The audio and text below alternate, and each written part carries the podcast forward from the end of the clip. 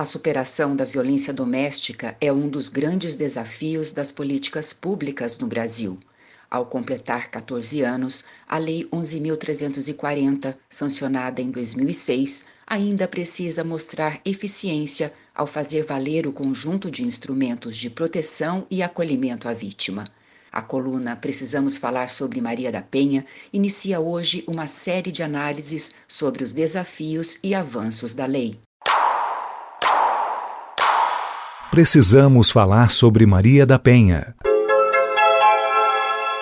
Viver sem violência é direito de todas as mulheres.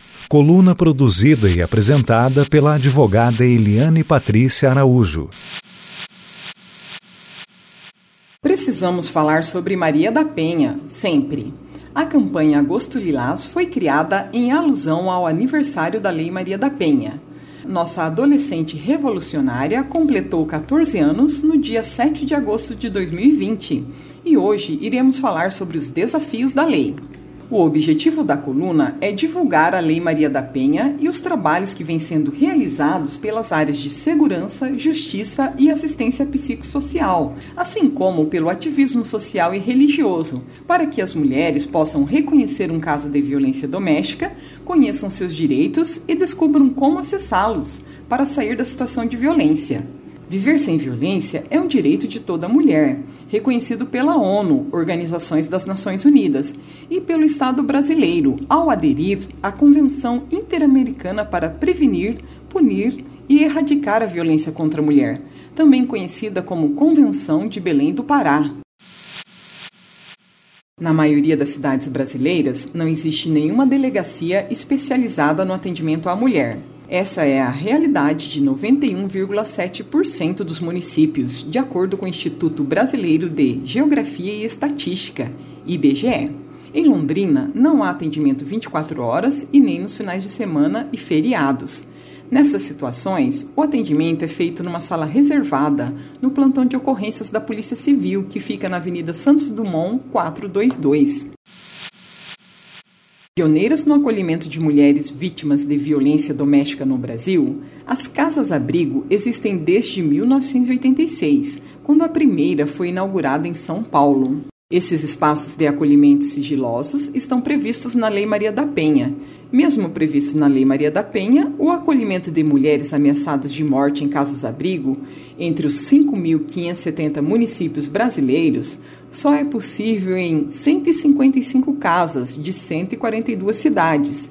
Isso corresponde a 2,5% do total, segundo dados do Instituto Brasileiro de Geografia e Estatística, divulgados em 2014. Em Londrina, temos a Casa Abrigo Canto de Dália, que foi implantada em 2006. Londrina conta com dois juizados de violência doméstica e familiar contra a mulher.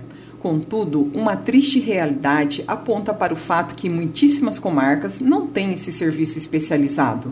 De acordo com dados divulgados em 2017 pelo Conselho Nacional de Justiça, o país conta com 134 varas ou juizados especializados na matéria, instalados nas 27 unidades da federação.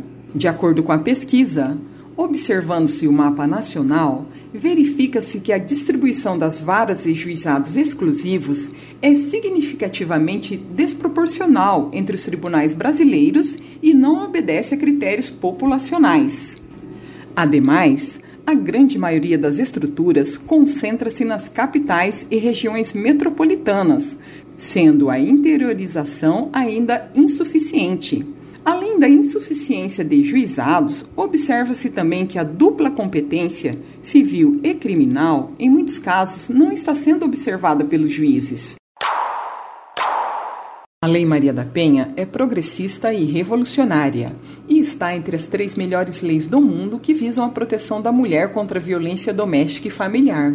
Contudo, esbarra na falta de políticas públicas que deem a ela efetiva aplicabilidade. E essa implementação está prevista no artigo 39 da Lei Maria da Penha, que estabelece a União, os Estados, o Distrito Federal e os municípios, no limite de suas competências e nos termos das respectivas leis de diretrizes orçamentárias, poderão estabelecer dotações orçamentárias específicas em cada exercício financeiro para a implementação das medidas estabelecidas nesta lei. Apesar da previsão na lei, como vimos, os serviços estão presentes em poucos municípios e é imperativo que a sociedade exija das autoridades a plena implementação da lei.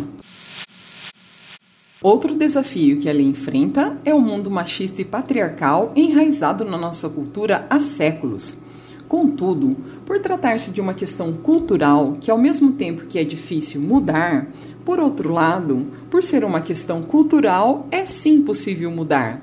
E o caminho para a mudança é através da educação. A Lei Maria da Penha prevê a promoção e a realização de campanhas educativas de prevenção da violência doméstica e familiar contra a mulher, voltadas ao público escolar e à sociedade em geral, e a difusão dessa lei e dos instrumentos de proteção aos direitos humanos das mulheres. A luta por direitos é uma luta constante a conquista de direitos é sempre uma tarefa árdua e de muita insistência. Não há na história nenhum direito que tenha sido dado, direitos são sempre conquistados. A Organização Mundial da Saúde, OMS, estima que uma em cada três mulheres no mundo já sofreu violência física e ou sexual cometida por um homem, em geral o parceiro. Segundo pesquisa realizada pelo Datafolha e o Fórum Brasileiro de Segurança Pública, a cada minuto, nove mulheres foram vítimas de agressão física em 2018 no país. Enfim, os desafios a serem enfrentados são muitos, mas, considerando a trajetória da lei nesses 14 anos, podemos dizer que alcançamos muitos avanços também. E é sobre os avanços da Lei Maria da Penha que vamos tratar nas próximas colunas. precisamos falar sobre Maria da Penha.